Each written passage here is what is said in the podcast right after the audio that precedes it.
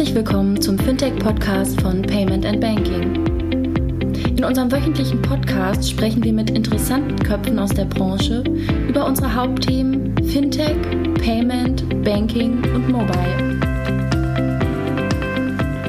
Herzlich willkommen zum 213. Payment and Banking Fintech Podcast. Ähm, bevor wir anfangen mit unserem heutigen Gast, möchte ich ganz kurz den Sponsoren danken, die den ganzen Podcast überhaupt erst möglich machen. Auf der einen Seite smartsteuer.de slash fintech ähm, ein Unternehmen aus Hannover, die halt äh, ermöglichen, dass man seine Steuererklärung sehr einfach machen kann. Ähm, und auf dem Weg sind ähm, auch das Thema voraus, äh, äh, vorauszeitige Auszahlung der Steuernachzahlung ähm, äh, vorher auf den Weg zu bringen und unter der URL smartsteuer.de ist der Fintech auch die Möglichkeit für Fintechs was zu machen. Dann die Kollegen von Mastercard, die jeder kennt. Äh, da wird möglicherweise gleich unser Gast auch nochmal was zu sagen äh, zum, zum Thema Mastercard und den anderen ähm, äh, Karten-Issuern. Ähm, und die Kollegen von FinCompare, die sich da mal ganz gut selber vorstellen. FinCompare ist ein Fintech aus Berlin, das mittelständigen Unternehmen dabei hilft, die besten Finanzierungslösungen zu finden, vergleichen und abzuschließen. Genau richtig. FinCompare vereinigt den B2B-Finanzmarkt, indem es das Angebot von über 270 Finanzierern auf einem Marktplatz zusammengeführt hat. So erhalten Unternehmen immer das beste und passendste Finanzprodukt für ihren individuellen Finanzierungsbedarf.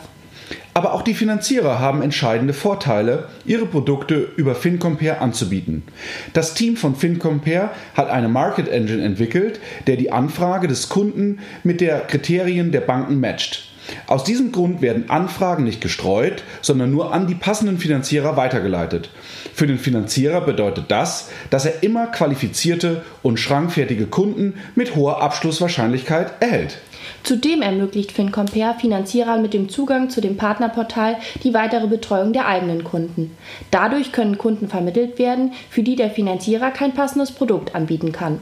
Es entsteht eine Win-Win-Situation, da der Vermittler, also der Finanzierer, eine attraktive Provision erhält und auch noch die Kundenbindung steigern kann, weil er großen Einsatz bewiesen hat, doch eine passende Finanzierung für den Kunden zu finden.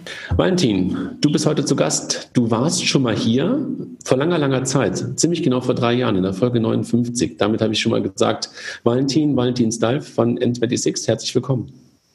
Ja, vielen Dank. Äh, danke für, für die Einladung. Ich freue mich auch aufs Gespräch und den, den Zuhörern ein bisschen Hintergrund zu, unserem, zu unserer Entwicklung geben, geben zu können.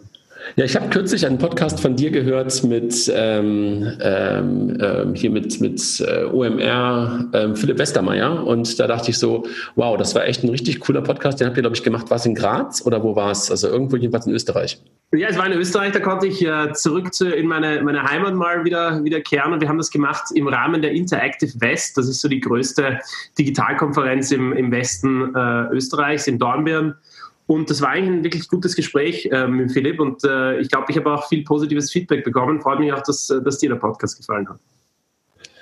Ja, absolut. Und da hast du ja auch schon ein bisschen ähm, darauf referenziert oder ein bisschen in die Zukunft äh, blicken lassen in dem, in dem Gespräch mit Philipp, weil Philipp ja, Philipp fragt ja immer sehr zahlenlastig ne? und will immer wissen, wo es, wo es weiter hingeht. Mhm. Und äh, das ist, glaube ich, auch so ein bisschen der Hintergrund, äh, warum wir heute mal wieder zusammenkommen nach drei Jahren. Ähm, magst du vielleicht mal ganz kurz sagen, warum, warum du hier bist? Also außer, dass du natürlich äh, immer interessante und spannende Informationen rund um äh, euren Werdegang habt, aber ihr habt was Neues zu announcen, ne? Absolut. Wir, wir gehen in die USA. Wir starten heute äh, in den USA mit unserem Produkt. Das heißt, wir werden heute die ersten äh, paar tausend äh, Kunden von unserer Warteliste in, in den USA auf, auch N26 zugänglich machen. Wir starten dort wie in Europa auch mit einem äh, kompletten Girokonto und einer ähm, Karte dazu, also eine Debitkarte auch in den USA. Wir haben das jetzt relativ lang vorbereitet über die letzten eineinhalb Jahre. Ähm, wir haben dort auch ein bisschen anderes Setup. Wir starten in den USA mit einer Partnerbank, mit der Axos Bank. Das wird den meisten Zuhörern jetzt kein Begriff sein, weil das eher eine White Label Bank ist, aus dem, die im, im Hintergrund agiert. Ähm, aber vom Produkt her sehr, sehr ähnlich zu dem, was wir in Europa haben. Es ist im Grunde genommen das, was ihr am Anfang in Europa mit den Kollegen von Wirecard auch gemacht habt, dass ihr erstmal eine Bank braucht, um die Hürde, die möglicherweise sonst ein bisschen größer ist, ähm, einfacher überspringen zu können? Ähm, ich glaube, es gibt ein bisschen einen Unterschied zu dem, was wir in Europa am Anfang gemacht haben, äh, weil die Wirecard natürlich am Anfang ganz, ganz viele Dinge für uns gemacht hat, die wir so als N26 nicht hatten. Heute sind wir in Europa eine, eine Vollbank äh, mit allen Funktionen, die dazugehören und auch vom System, das wir haben, natürlich deutlich weiter fortgeschritten. Aber es gibt natürlich trotzdem viele Parallelen. In, in den USA macht unsere Partnerbank alles, was regulatorisch mit der Kommunikation zum Regulator zu tun hat, aber auch die komplette regulatorische Verantwortung liegt bei unserer Partnerbank, auch wenn wir von den technischen Systemen her ähm, da schon auf unseren eigenen Systemen agieren. Ähm, und in den USA, glaube ich, auch der größte Unterschied zu Europa ist der, dass dieser White-Label-Banking-Markt in den USA deutlich größer ist als in Europa. Also in Europa, damals, wie wir mit der Wirecard gestartet haben, hatten wir vielleicht drei Player, zwei, drei Player, die wir uns angeschaut haben.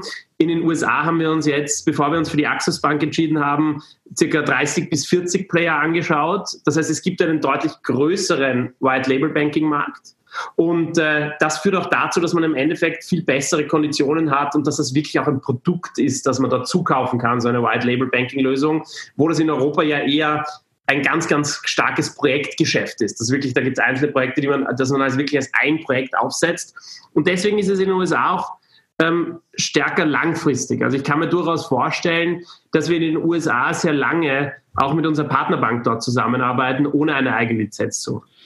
Warum macht ihr das? Also warum sagst du, ähm, ist es schneller? Ist es eine Frage des Speeds? Oder was ist der Grund für die Axos? Es ist eine, ist eine Kombination. Also natürlich ist es ein Aufwand, eine neue Banklizenz zu holen, auch in den USA.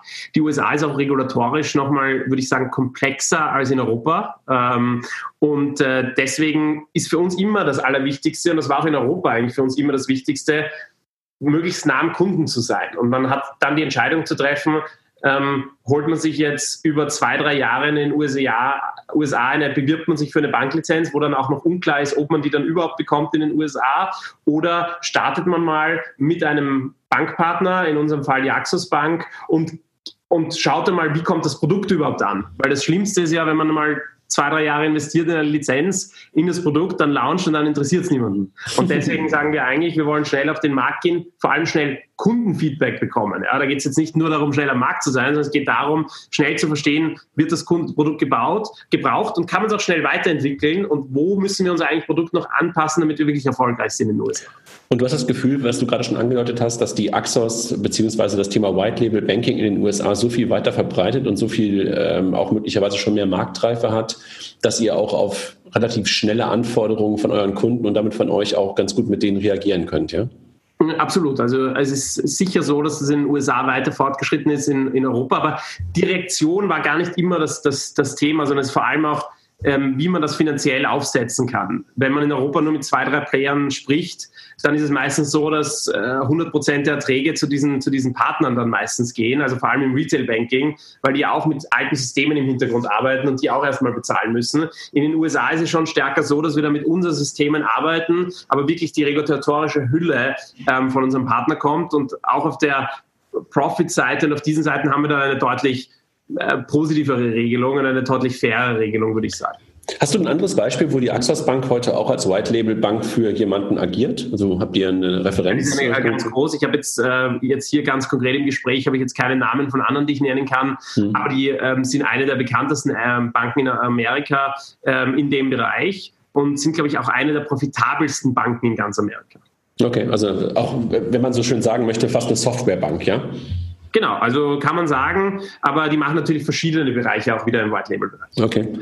Wenn wir mal ganz, also du hast jetzt gesagt, was ihr tut. Also ihr macht den Schritt in die USA. Das war jetzt auch ähm, nicht mehr eine totale Überraschung, weil ähm, ihr und du, ihr habt darüber jetzt schon länger gesprochen und das Ganze auch angekündigt. Jetzt geht es wirklich live. Was ist der Hintergrund? Ist euch Europa einfach nicht mehr groß genug oder warum USA?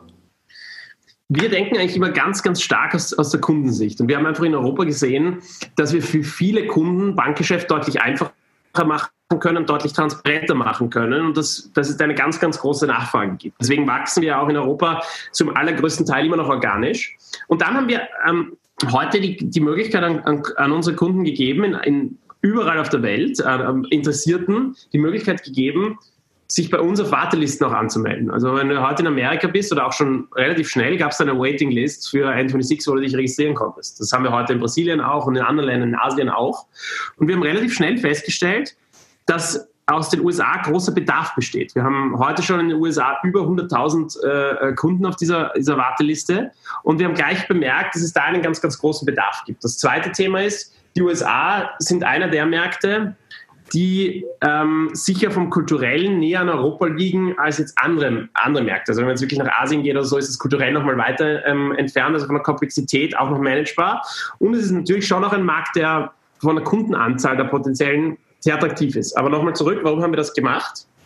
Weil wir glauben, dass es auf der ganzen Welt immer noch viel zu viele äh, Menschen gibt, die sich mit schlechten Produktlösungen auf der Bankenseite herumschlagen müssen, äh, mit schlechten Usabilities, mit intransparenten Gebühren. Und solange wir glauben, dass wir das für viele Menschen auf der Welt ändern können, uns den Bedarf gibt, werden wir immer wieder versuchen, in neue Länder zu gehen. Und mhm. ich glaube, wir sind jetzt seit äh, 2015 in Europa, also über vier Jahre. Ähm, und äh, da haben wir uns eh Zeit gelassen, jetzt aus Europa rauszugehen. Du erinnerst dich mit Sicherheit auch an Simple, oder? War das ein Vorbild für euch mal irgendwann? Ich glaube, Simple ist auf jeden Fall eines der prominenteren Beispiele aus den USA. Es war, war sicher ein Unternehmen, das uns 2012, ja, wie wir über, über Gründung noch nachgedacht haben, wie ich noch bei Rocket Internet gearbeitet habe, das war sicher eines der Unternehmen, das damals sehr populär war. Ich glaube, da war ja auch danach oder kurz davor der Deal, dass Simple dann an, an BBVA verkauft wurde. Mhm. Ähm, man muss sagen, der Unterschied von, von dem, was wir heute machen, zu Simple ist wahrscheinlich einerseits die mobile Technologie, ja, dass wirklich heute das Smartphone natürlich in einem ganz anderen Zeitalter ist. Simple wurde ganz, ganz stark noch webbasiert entwickelt. Aber es war definitiv schon ein Produkt, wo wir damals gedacht haben, hey cool, dass, dass man so Retail Banking machen kann äh, das war sicher ein Vorbild damals. Aber nachdem die dann verkauft wurden ähm, an BBVA, muss man sagen, hat sich Simple nie weiterentwickelt von dieser Prepaid-Kartenlösung zu wirklich Replace Your Bank. Und, äh, und ich glaube, seitdem ist da nicht viel passiert und seitdem gibt es eigentlich in Amerika auch ein Vakuum. Und man muss auch sagen, dass, glaube ich, viele Investoren in den USA eigentlich von dieser Simple Story abgeschreckt waren und mhm. deswegen eigentlich auch viel weniger Kapital in diese ganze Gründe eine neue Banksphäre gelaufen ist. Also Simple wurde ja damals, glaube ich, für 100 Millionen oder 200 Millionen ähm, verkauft. Das war eher ein, ein, ein, ein, ein Verkauf, der, der jetzt der, der gemacht werden musste, um Simple sozusagen auch weiter aufrechtzuerhalten. Ich glaube, es gab damals nicht die Möglichkeit, da noch große Venture-Kapitalrunden zu raisen und Simple eigenständig weiter aufzubauen. Und äh, dadurch waren, glaube ich, über Jahre hinweg Investoren eigentlich abgeschreckt, in diesem Bereich in den USA zu investieren. Und, äh, und ich glaube, einer der großen Gründe, warum Simple sich da nicht noch schneller weiterentwickelt hast, war einerseits dieser, dieser eher noch webbasierte Ansatz und das zweite definitiv, dass man zu spät äh, eine vertikale Integration auch gemacht hat, also wirklich in in auch Kernbanksystem gegangen ist, weg von Prepaid-Karte, ähm, mehr in Richtung, okay, die Value Chain auch zu ownen, auch im, im Bereich Processing und all diesen Themen. Ja, in, in der Tat war das, glaube ich, wirklich so, dass das Frontend dort ähm, der Mittelpunkt war und die ähm, Prepaid-Karte einfach nur das Mittel zum Zweck war, um das Frontend vernünftig zu, ja, zu befüllen. Ne? Aber das eigentliche, die eigentliche der eigentliche USP damals war wirklich, äh, dass Banking mal anders aussehen konnte. Ne? Das war, glaube ich, für viele damals ähm, echt ein ganz gutes Vorbild. So 2011, 2012 weiß ich noch genau, ziemlich genau, wann ich das gesehen habe. Ja, und ich glaube, was man ähm, auch noch sagen muss, es war gut für uns. Also einerseits, glaube ich, als Inspiration, ja, trotzdem noch ein ganz anderes Produkt, damals eben wirklich webbasiert. Aber das zweite wahrscheinlich auch äh, abschreckend für Investoren in Amerika, bis vor kurzem eigentlich, bis man gesehen hat, dass in Europa diese, die, die, diese Idee der neuen Bankgründung populär geworden ist, hat eigentlich in den USA niemand daran gedacht, in, in, in eine Challenger-Bank zu investieren. Ich wollte gerade fragen, also ihr habt ja Investoren äh, von links und von rechts, wenn ich mal ähm, die Himmelsrichtung außen vor lasse und, und, und Europa mal in die Mitte setze. Ähm, ist das, sind das eure Investoren, die das jetzt irgendwie auch mit euch in den USA ausprobieren wollen, euch ein bisschen dahin treiben? Ähm, du hast zwar gerade gesagt, klar, der Markt ist groß, die Nachfrage ist groß, aber wollen die das einfach auch jetzt mal sehen? Ja, wir sind, wie ich vom Anfang gesagt habe, wir lassen uns eigentlich wir sind sehr opportunity-getriebenes Unternehmen. Maximilian, äh, mein Co-Founder und ich, ähm, wir führen dieses Unternehmen eigentlich äh, nach sehr stark, also getrieben mit unserem Führungsteam gemeinsam. Ähm, wir sind jetzt nicht so, dass, dass unsere Investoren hier anrufen und sagen, wir müssen in die USA gehen oder sowas. Wir besprechen natürlich Opportunities mit unseren Investoren, aber die Entscheidung liegt ja bei unserem Team hier in Europa. Und, und ich glaube, es ist eine, eine Opportunity, die wir gerne als Team nehmen würden. Und deswegen sind wir in die USA gegangen. Und nochmal zurück, ich glaube, es, wenn wir sehen, dass wir für viele Leute Banking verändern können, dann ist das der hauptsächliche Anspann für uns, auch neue Märkte zu machen. Mhm. Siehst du in den USA irgendeine Challenger-Bank? Du hast gerade gesagt, dass die amerikanischen Investoren abgeschreckt waren äh, bis vor kurzem, bis sie gesehen haben, dass in Europa äh, die eine oder andere Challenger-Bank ja wirklich richtig erfolgreich ist. Ihr als prominentestes Beispiel, aber ja auch ein paar andere nicht so schlecht unterwegs sind. Siehst du in den USA einen, einen Wettbewerber an der Stelle? Also was wir in den USA sehen, ist einerseits Venmo, äh, also Peer-to-Peer-Payments, die deutlich weiterentwickelt sind, die sehr, sehr stark auch auf Wallet verwendet werden dort. Das ist das eine. Was wir sehen, ist zum Beispiel Square Cash. Uh, Square Cash ist ja eine Weiterentwicklung von dem System, eigentlich Zahlungssystem von Square, kennen wir in Europa als iSettle zum Beispiel. Um, und die haben auch begonnen, eben so eine Art Karte herauszugeben, also das heißt Square Cash. Und die haben eine extreme Traction. Die haben, glaube ich, schon über 9 Millionen Kunden auf dieser Karte. Ist eigentlich eine ganz simple Art Prepaid-Karte, gehen aber auch ein bisschen auf eine andere Target Group, so eher so underbanked. Ja, und dann gibt es Leute, die verwenden das dann eher wirklich als Bankkonto. Ähm, und das sind so Anzeichen, wo wir sehen, da gibt es viel Bedarf. Aber eigentlich, wenn man sich diese Produkte anschaut, dann sind die nicht wirklich weit entwickelt. Und äh, da haben, das glauben wir schon, dass wir mit unseren Produktfeatures, die wir in Europa haben, die wir jetzt auch nach Amerika bringen, gute Position haben. Es okay. gibt dann auch noch eine kleinere Challenger-Bank in den USA, ähm, die es seit ein paar Jahren gibt, ähm, die aber auch ein bisschen mehr so Richtung underbanked geht ähm, und versucht, Leute, die kein Bankkonto haben in den USA, ähm, mit, mit einem Konto zu versorgen. Ich glaube, das ist wahrscheinlich die einz, der einzige Player dort, der ein bisschen so in dem Konkurrenzbereich sitzt, aber wir sind definitiv die ersten, die aus Europa mit einer, mit, mit, mit einer Vollbank dort in Amerika auftreten. Und, äh, und das, glaube ich, ein sehr gutes Timing.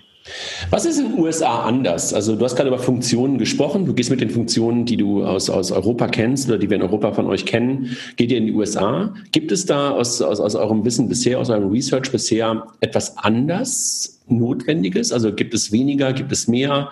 Ähm, hast du dann ein anderes, ähm, ein anderes Setting bei den Leuten, die Online-Banking betreiben?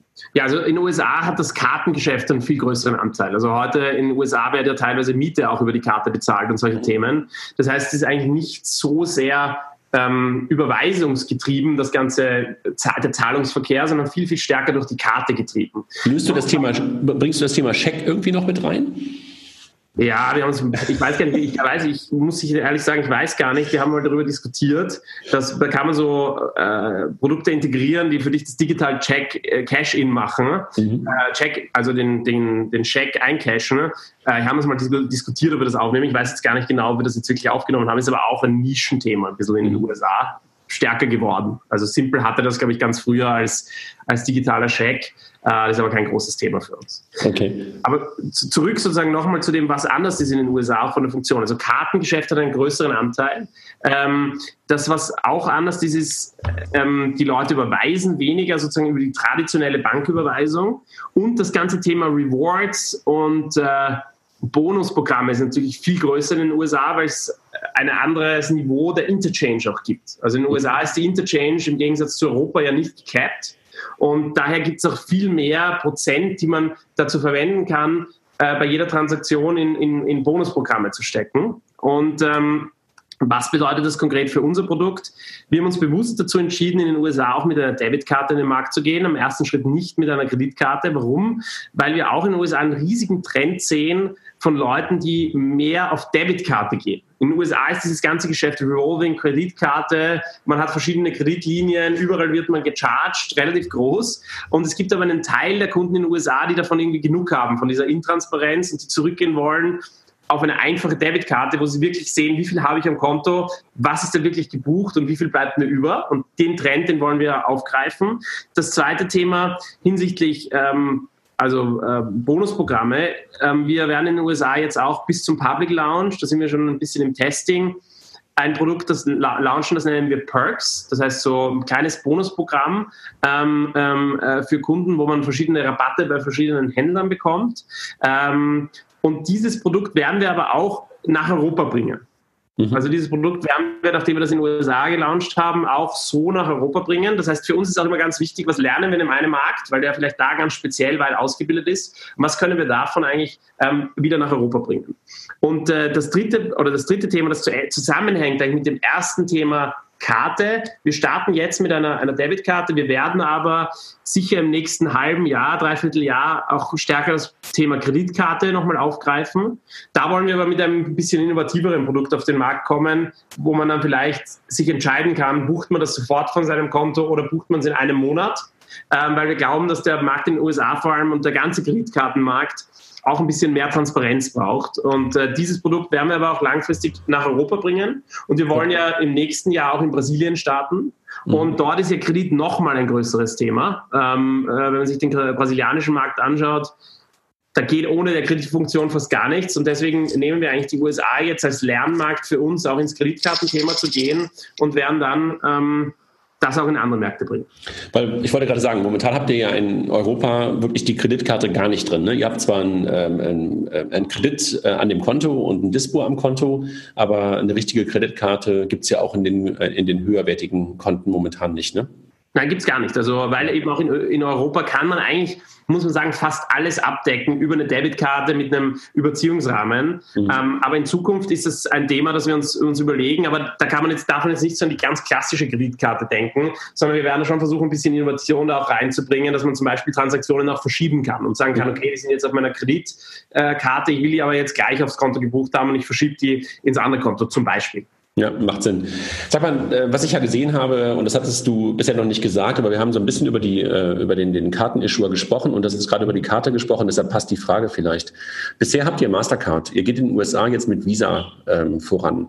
Und du hast jetzt gerade schon ein paar Mal gesagt, äh, USA ist ein Testmarkt und äh, ihr versucht dann nachher auch die Dinge, die ihr irgendwo gemacht habt, die dann erfolgreich sind, auch in die anderen Märkte zu bringen. Jetzt geht ihr mit Visa, warum? Und nicht mehr mit Mastercard? Ja, in, äh, in den, ich meine, Mastercard ist wirklich ein sehr, sehr guter Partner auch hier in Europa. Also man muss sagen, Mastercard hat eine extrem starke Brand in Europa auch.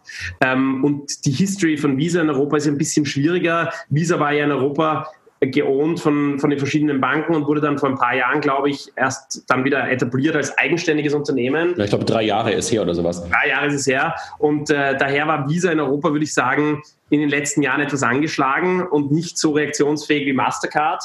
Ähm, wir haben aber herausgefunden, eigentlich, dass in den USA Visa gleich aufgestellt ist wie Mastercard, vielleicht sogar von der Brand noch ein bisschen mehr visible ist. Und für uns ist es ganz, ganz wichtig, dass wir uns auch für die Zukunft, für die Märkte, in die wir noch gehen, also ich habe über Brasilien gesprochen, wir würden gerne danach noch internationale Märkte machen in den, in den nächsten Jahren, dass wir uns da schon die Option offen halten, mit dem Partner zu gehen, der in dem jeweiligen Land vielleicht besser repräsentiert ist. Und ähm, das ist in jetzt Europa, USA sehr, sehr ähnlich, aber bei anderen Ländern gibt es da schon noch teilweise Unterschiede und deswegen war es für uns wichtig, auch mal mit einem anderen Partner zusammenzuarbeiten. Okay.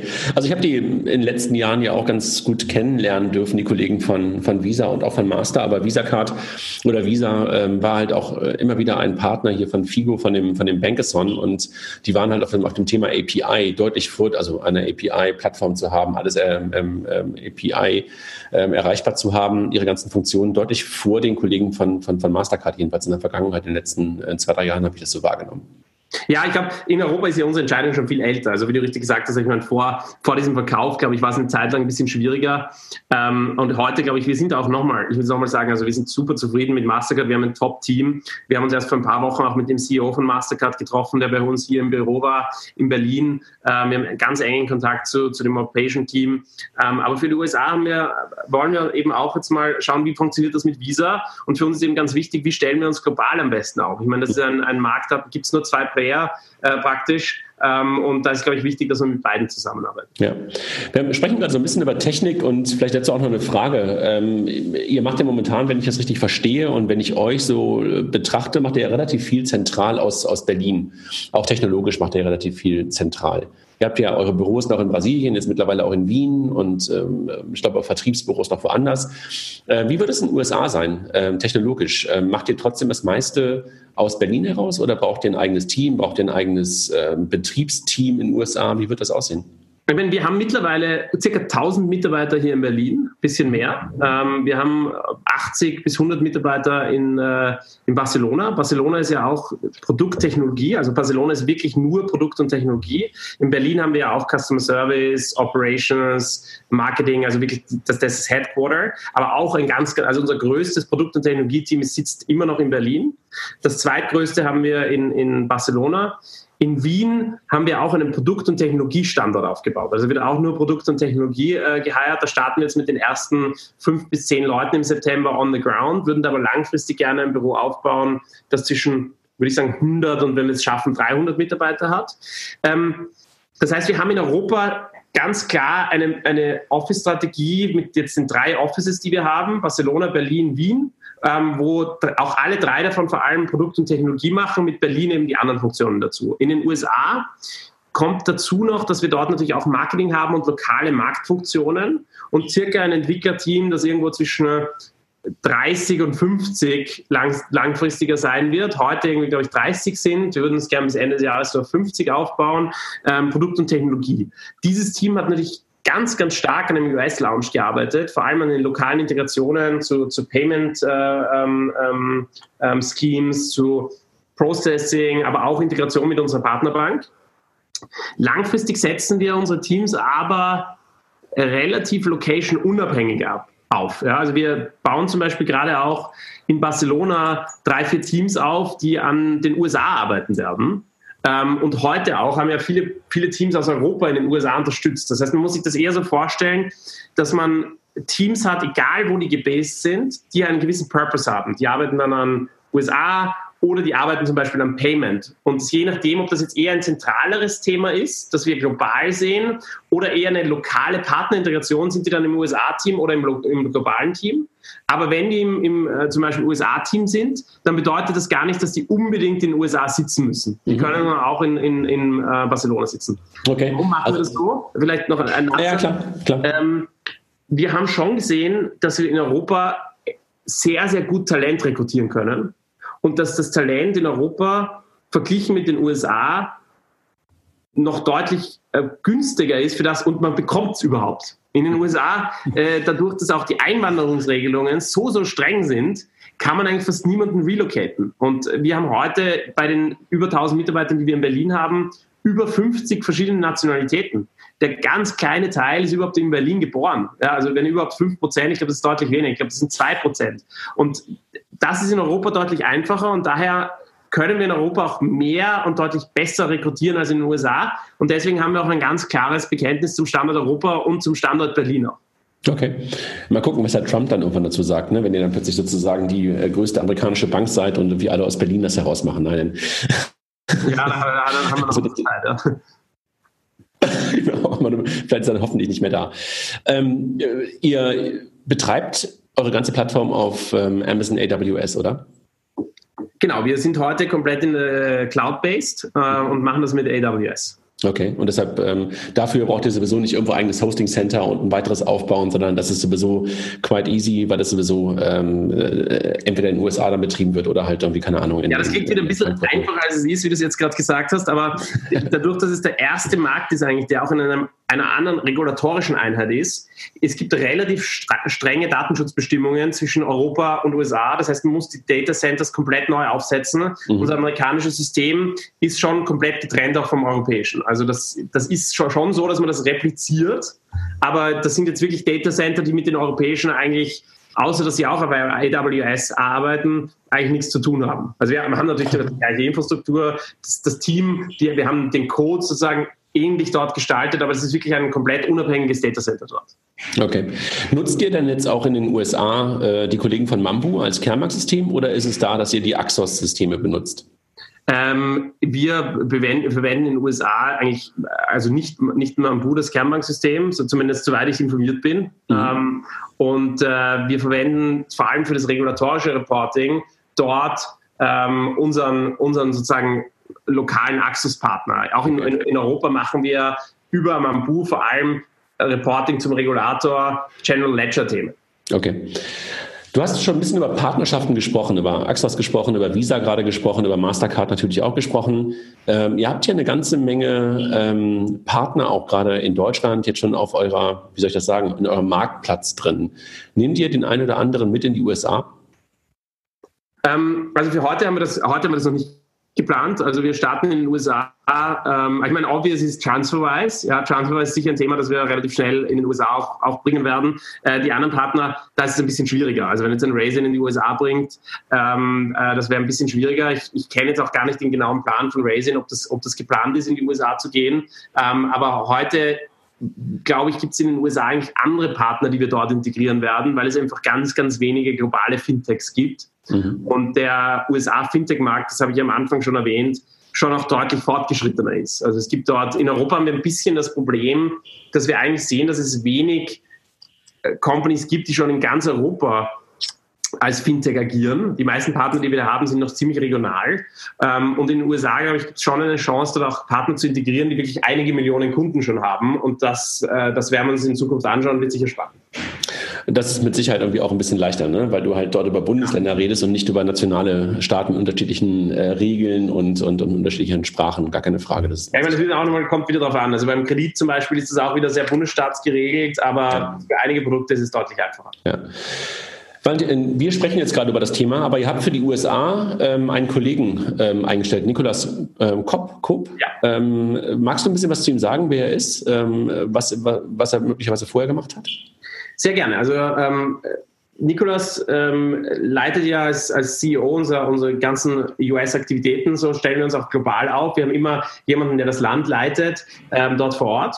Äh, Nikolas hat auch vorher bei uns gearbeitet, also hier bei N26 in, in Berlin ähm, war dann äh, 2015 äh, als one of the first employees eigentlich, ist hat er bei uns gearbeitet und hat dann äh, im Laufe dessen mal ähm, ein Jahr Auszeit genommen und ist dann vor zwei Jahren, haben wir dann wieder zurückgeholt zu N26, wie er dann wieder gestartet hat, hat ist er nach New York umgezogen und äh, hat unser US-Business dann vor eineinhalb, zwei Jahren gestartet, also mit auch einer Vorbereitungszeit schon in Europa ähm, und seitdem führt er unser US-Business. Davor äh, hat der Nick äh, über fünf Jahre bei Morgan Stanley gearbeitet in London und Hongkong und davor ähm, hat der Nick äh, mit mir in St. Gallen studiert ähm, und wir kennen uns daher schon sehr, sehr lange und äh, du weißt ja auch, mein Co-Founder Maximilian, wir kennen sie auch schon ewig. Und ja. ich glaube, es war immer ganz, ganz wichtig, diese Vertrauensbasis zu haben und eine ähnliche Vertrauensbasis haben Max und ich sicher auch mit Nick. Und, äh, und er macht das super in den USA. Ja, wahrscheinlich ist eine Vertrauensbasis auch hilfreich, wenn du halt irgendwie, wo sitzt der in New York oder, oder wo, wo würde Genau, das ist, unser Office ist in New York. Wir haben ja also mittlerweile. Sechs, sechs, Stunden, sechs Stunden Unterschied geht ja dann noch einigermaßen, ne? Ja, genau. Also, das ist gar kein Problem eigentlich. Also, aber trotzdem hast du natürlich einen kleinen Unterschied und ein bisschen Entfernung und deshalb ist Vertrauen natürlich dann wirklich auf der persönlichen Ebene wahrscheinlich auch ganz wichtig, dass du da für so einen großen und wichtigen Markt einfach einen vertrauensvollen Partner an der Seite hast, ne? Das ist das eine. Das andere ist auch, dass der, dadurch, dass der Nick bei uns schon vorher gearbeitet hat, eigentlich, mhm. ähm, ganz wichtig, dass er auch die, die Entry hier in die Company rein hat, dass er das alles versteht, dass er weiß, wen er hier ähm, ähm, wann anrufen kann. Und das ist, glaube ich, ganz, ganz wichtig. Ja. Wir haben schon ein bisschen darüber gesprochen, dass ihr guckt, äh, bestimmte Modelle, die gut funktionieren, dann irgendwie auch den äh, Bestandspartnern oder auch den Bestandskunden zukommen zu lassen. Hat der US-Launch irgendwie sonstige Vorteile für eure Bestandskunden? Gibt es irgendwas, ähm, was ich als Kunde dann plötzlich jetzt tun kann, was ich bisher nicht konnte? Also ganz kurzfristig ähm, Eher nicht. Ja, also ganz kurzfristig gibt es jetzt nicht ein neues Produkt, aber das eine Produkt, was ich schon erwähnt habe, ist das Thema Perks. Das wir in den USA launchen werden in den nächsten Monaten, das dann auch gleichzeitig nach Europa kommt. Das andere Thema, was eher in Europa eh gelauncht wird, ähm, sowieso gelauncht wird, ist das Thema Shared Accounts. Ähm, das kommt dann auch in die USA, also in dem gleichen Abstand, vielleicht ein paar Wochen später ähm, oder, oder früher. Ähm, das heißt, es gibt jetzt keinen immediate Effekt, aber das Perks-Thema ist etwas, was längerfristig sozusagen da auch kommt. Und ähm, ähm, genau. Okay, und Shared Accounts ist das Thema, was du auch bei Philipp letztens mal ganz gut erklärt hast. Das geht über das Spaces-Thema hinaus, dass wir beide, wenn wir zusammen in Urlaub fahren würden, dann einfach auch gemeinsam einen Account haben und den darüber verwalten können, zum Beispiel. Ne? Genau, das geht eigentlich so weit. Ich meine, Spaces kennst du vielleicht, wenn du das mhm. Produkt äh, dir in letzter Zeit angeschaut hast. Du kannst dir da relativ einfach ein, ein Unterkonto eröffnen und die nächste Funktionalität, die wir schon auch testen hier intern im Beta schon länger, ähm, ist, dass, dass du sagen kannst, hey, ich, ich lade dich jetzt ein zu, zu unserem gemeinsamen Konto. Da kannst du dann Transaktionen rein verschieben, raus verschieben und kannst wirklich zum Beispiel ein WG-Konto da machen. Wir können sagen, wir fahren gemeinsam auf Urlaub. Da gibt es ganz viele Use Cases. Kann aber auch nur der Use Case sein, äh, wir kaufen ein Geschenk für einen Freund von uns äh, und machen das Konto nachher wieder zu. Dieses ja.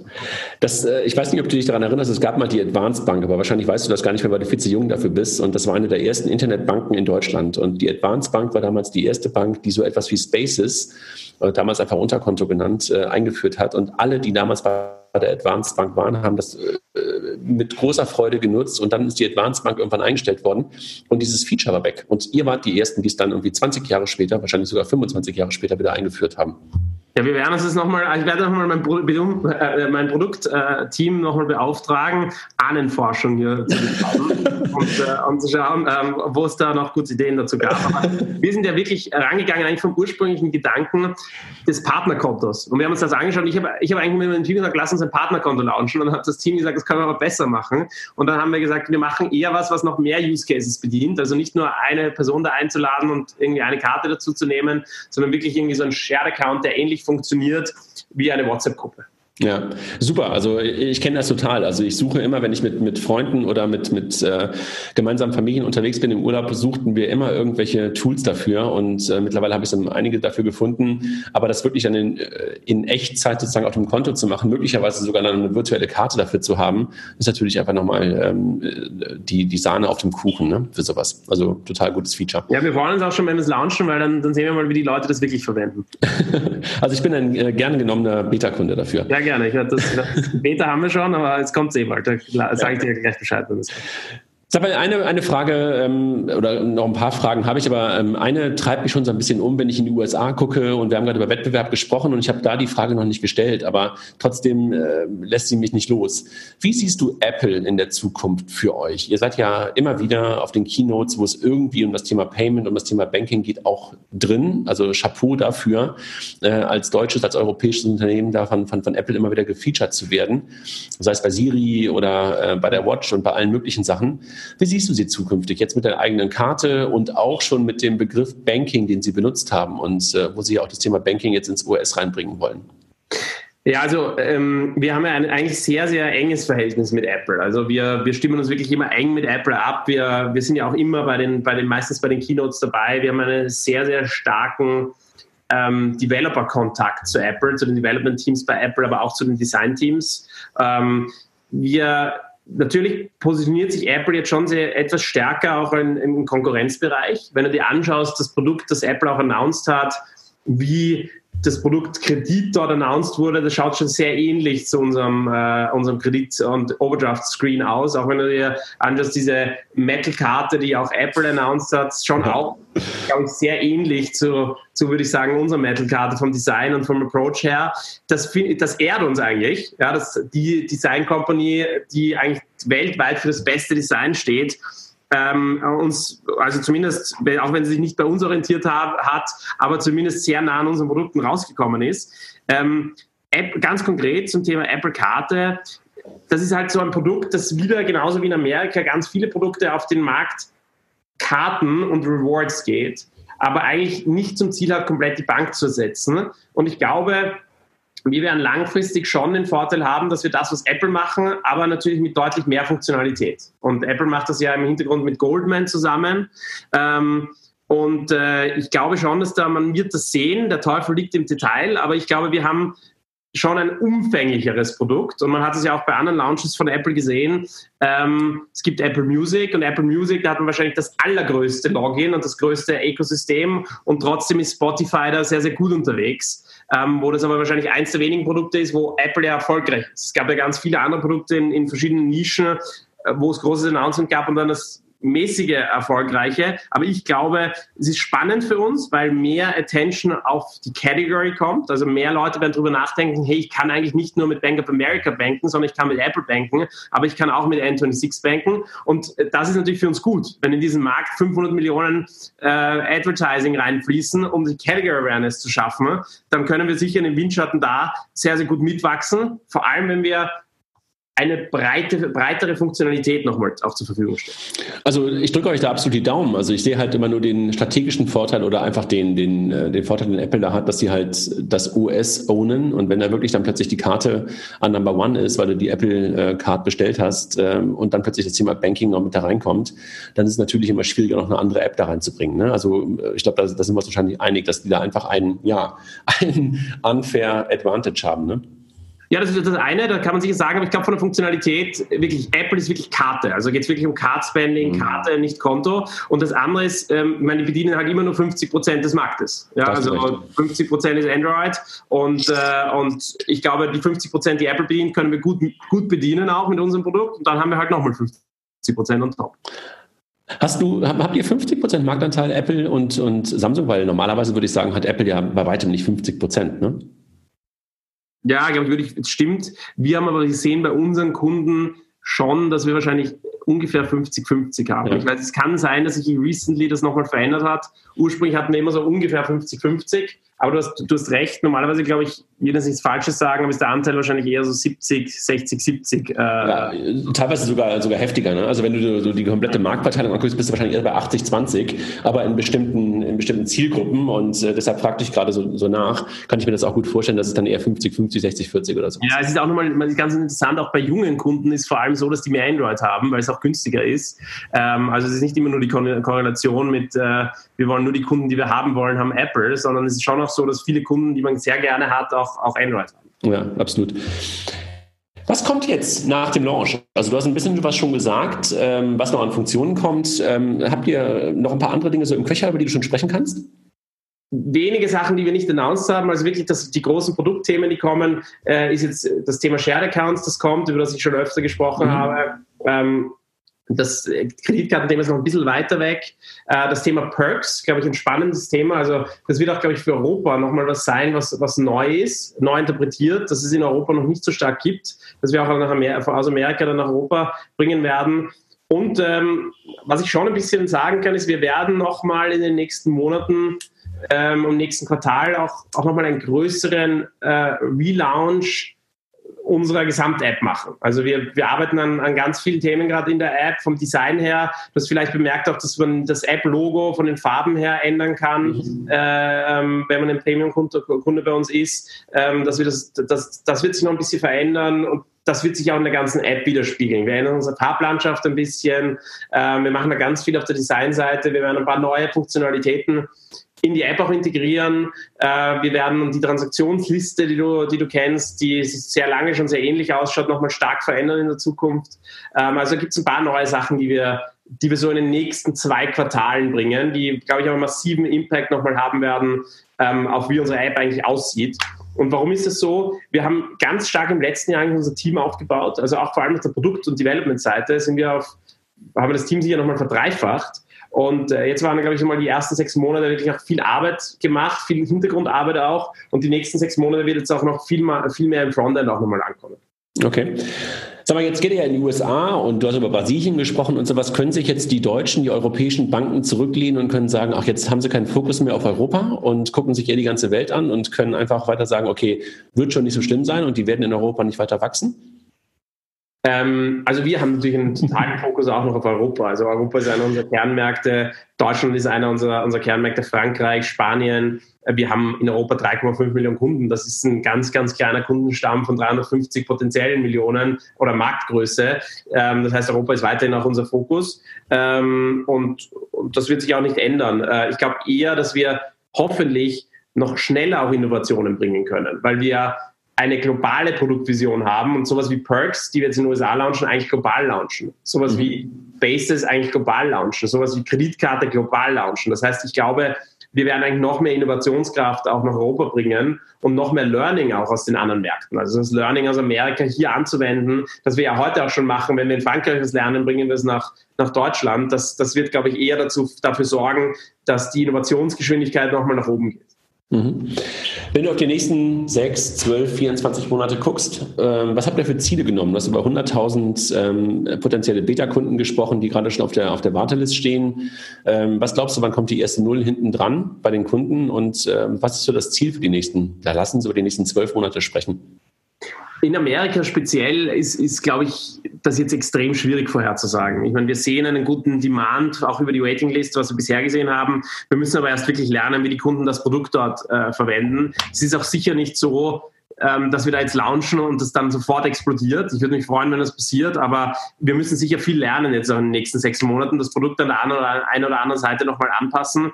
Und ich meine, ich würde mich freuen, wenn wir jetzt mal die 100.000 erreichen. Das ist sicher das erste Ziel, äh, die 100.000 Kunden dort zu erreichen. Und dann von dort sind sicher, ist sicher die Million das nächste Ziel. Kann würdest es sein, du sagen, würdest du sagen, würdest ja. du sagen in, zwölf Monaten eine Million, dann war es ein Erfolg? Ja, also ich glaube, wenn wir in zwölf Monaten eine Million kriegen, ist es definitiv ein Erfolg. Ähm, wenn, es kann aber auch länger dauern. Also es kann auch äh, zwölf äh, bis 18 Monate dauern, vielleicht ein bisschen länger. Ich glaube, äh, aber wenn wir in zwölf Millionen, so wie du es gesagt hast, wenn, wenn wir in zwölf Millionen es schaffen, in zwölf, zwölf Monaten es schaffen, auf eine Million Kunden zu kommen, war das sicher ein Top-Erfolg und sicher die, eine sehr, sehr gute Entscheidung dort zu launchen. Mhm. Ich meine, eine Million Kunden, das klingt immer so leicht, aber das sind, ist auch noch eine Million Kunden in Europa geht es das bei uns schneller, weil wir etabliert sind und wir haben in wenigen Monaten bauen wir dann eine neue Million Kunden auf. Aber wenn wir neu in den Markt kommen, ähm, ist es schon eine Ansage, relativ schnell eine Million aufzubauen.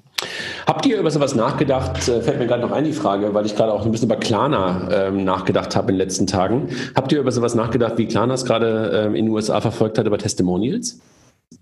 Ich weiß gar nicht, was äh, Klarna in den USA genau gemacht hat. Äh, die haben doch mit Snoop ähm, haben sie ähm, eine Kooperation und Snoop hat, Snoop hat sozusagen ein paar äh, Shares an Klarna bekommen und dafür ist das neue Testimonial für Klarna.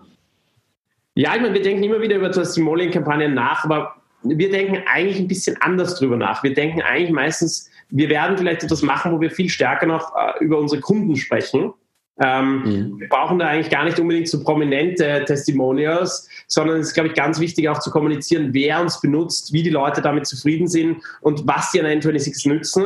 Das ist immer ein, ein, ein, ein, ein, ein valider Punkt und wir überlegen uns auch immer wieder so den ein oder anderen Testimonial zu machen. Wenn jetzt jemand nicht ganz so prominent ist, dann heißt das ja nicht Testimonial, sondern Influencer. Und äh, das, äh, das probieren wir, machen wir immer wieder. Und da haben wir auch verschiedene Kampagnen immer wieder.